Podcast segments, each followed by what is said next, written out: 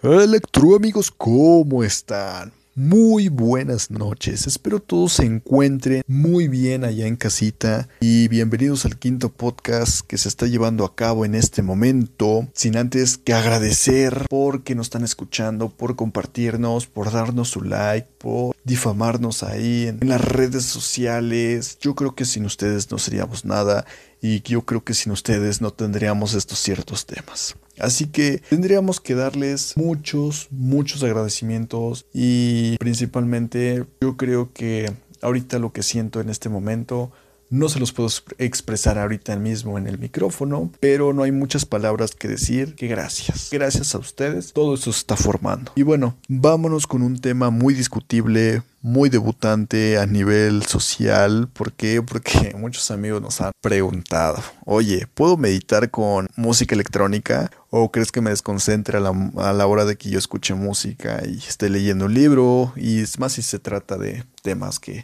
que reviente los, los audífonos. Y creo que esta, también, esta pregunta me la hizo mi compañero de cabina, Secnum Strecno, acerca de que también se podía meditar con música. Y hace unos momentos lo encontré meditando con sus audífonos reventando de ruido. Y por supuesto que llegamos a la conclusión de que sí, sí se puede, siempre y cuando sea una música tranquila. Así que quédate con nosotros para discutir acerca de este tema. Sean bienvenidos a Electronic Monday, el único lugar donde hay un espacio a la música que te hace soñar. Seleccionada por Chrisek DJ y Setnum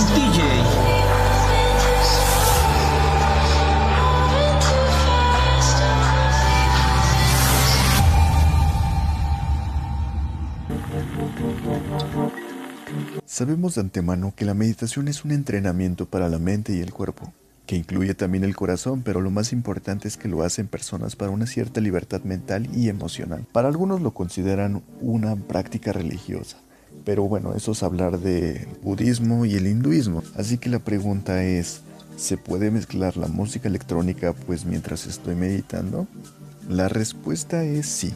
La música es un punto satisfactorio para la mente y nos lleva a imaginar, y por lo tanto la música es un alimento para el alma y nos acompaña en los mejores y los peores momentos, lo que también les da un punto muy malo, porque cuando nosotros ponemos una canción que nos apetece o nos gusta, a veces tiene un recuerdo malo, a veces tiene un recuerdo bueno o a veces nos pone la piel chinita de estar escuchando. Pero por lo general le recomendamos que escuchen música en la cual no tenga ciertos recuerdos. ¿Por qué? Porque no nos va a ayudar a concentrar. Entonces, ¿por qué no mezclarlo en una práctica tan grata como la meditación, nuestra música favorita?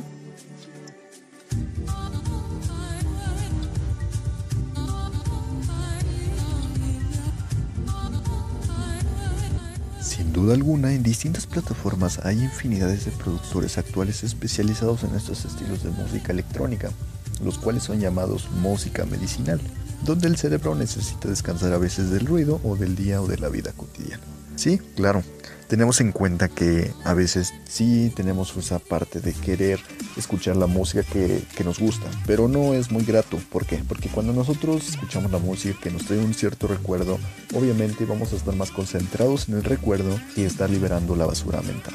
Así que no es de escoger esa música que nos trae recuerdos, sino que nos ponga la piel chinita y eso nos va a llevar a un cierto viaje combinado con la liberación de esos pensamientos. Estos tracks te liberan de cualquier malestar. De igual manera, hay un estilo que te lleva a reflexionar, a meditar, a leer y a concentrarte. Pues para muchos productores y productoras realizan un programa de radio a diario con al menos dos horas de sets. Pero ojo, no todos van a ser dos horas. Obviamente para mí, en lo personal, yo creo que 35 minutos serían suficientes para meditar. ¿Por qué? Porque cuando estás en una posición en 35 minutos de yoga, obviamente tienes que llevar mucha experiencia y mucha dedicación. Entonces la parte de la yoga y la meditación te empiezan a formular y a formar parte de acomodarte, acoplarte a los estilos y a los ejercicios que te pones. Pero si apenas eres aprendiz y apenas quieres empezar a meditar, obviamente dos horas para meditar no es muy conveniente por las posiciones. Así que vámonos para el género. El género es muy conocido y que proviene de un estilo del house y de las corrientes europeas. Saben de qué género estamos hablando, ¿verdad? Por supuesto, es el techno, ya que actualmente el techno lo encontramos en secuencias parecidas a los mantras. Y para los que no sepan qué es un mantra, les vamos a dar una breve reseña de lo que es el, este algoritmo muy muy bonito. ¿Por qué? Porque es una palabra ocupada en el hinduismo con el afán de recitarla durante un culto, pues en ciertos se ocupa más para el yoga y para la meditación. Así que vámonos con los productores. Hay uno en específico en el cual le debemos esta gran amplitud en la música. Tal es el caso de Above Beyond, el género más específico a la concentración de la meditación. Y sí, claro, cabe destacar que él no es del techno, él es del progressive y del trance. Pero más allá de esto, él saca el nuevo álbum de Flow State Meditation, que lo tachan pues para meditar con los ojos abiertos. Y bueno, este álbum fue estrenado el 11 de mayo del 2020, pero anteriormente ya tenía nuevos álbumes anteriores. Eh, los pueden encontrar en las plataformas de SoundCloud. Y bueno, este dura alrededor de 2 horas 55 minutos, si no mal recuerdo, con un estilo muy ambiguo para generar una chakra de nuestro interior. Y ya lo saben electroamigos, procuren imaginar su cuerpo en un espacio oscuro en el que solo resalte el calor y la luz. Obviamente también su buen gusto hacia la música tecno, pues esto nos va a ayudar a liberar estos siete chakras y sabemos que los chakras son el centro de energía en nuestro cuerpo sutil que están relacionados tanto lo que pasa en nuestro cuerpo físico y la parte de nuestras mentes. Obviamente también resaltando las emociones y la espiritualidad. Estos vértices de energía filtran las vibraciones en torno a nuestro interior. Y esto para lograrlo hay que encontrar un espacio donde haya tranquilidad y no sepas que hay interrupción.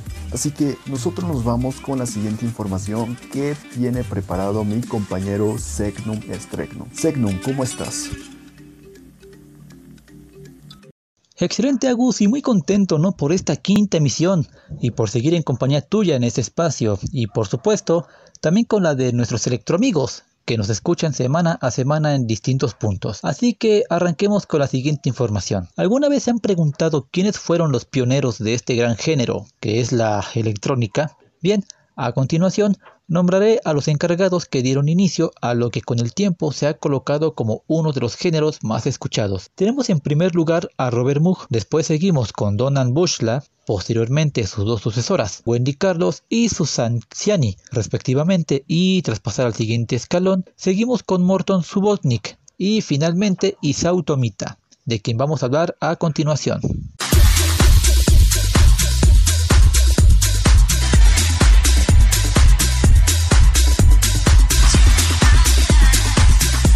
Él nace un 22 de abril de 1932 en Tokio y en compañía de su padre pasó parte de su infancia en China. Tiempo después, tras volver a Japón, tomó clases privadas de orquestación y composición mientras estudiaba historia del arte en la Universidad de Keio, lugar donde se graduó en 1955. Tanto fue su gusto que se convirtió en compositor para la televisión, cine y teatro. Él fue el encargado de componer la música para el equipo gimnástico olímpico japonés de los Juegos Olímpicos de 1955 1956 en Australia.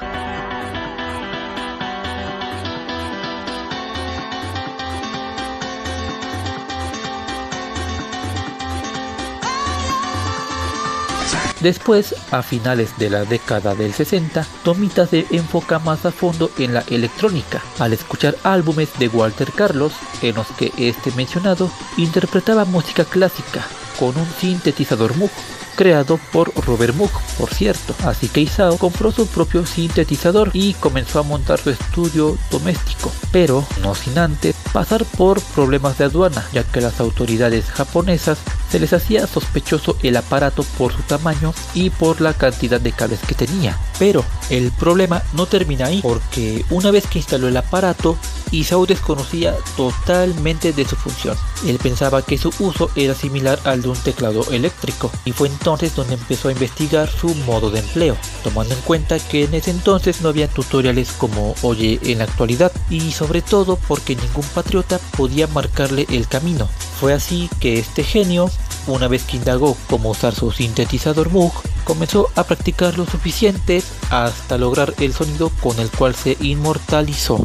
Comenzó arreglando piezas de Cloud Debussy para sintetizador y en 1974 publicó el álbum Snowflakes Are Dancing. Consiguió ser un éxito internacional con cuatro nominaciones a los Grammy en ese mismo año. Fue así que Isao Tomita se convirtió en el primer japonés que triunfó con los sintetizadores. Su versión del arabesco número 1 se usó como el tema principal para las series de televisión de astronomía Jan Horkheimer Stargazer, titulada originalmente Star emitida en la mayoría de los canales en abierto. En España, fue la música de cabecera del programa infantil de TVE, Televisión Española, llamado El Planeta Imaginario. También, en 1974, este oriental compuso la música para la película japonesa Last Days of Planet Earth.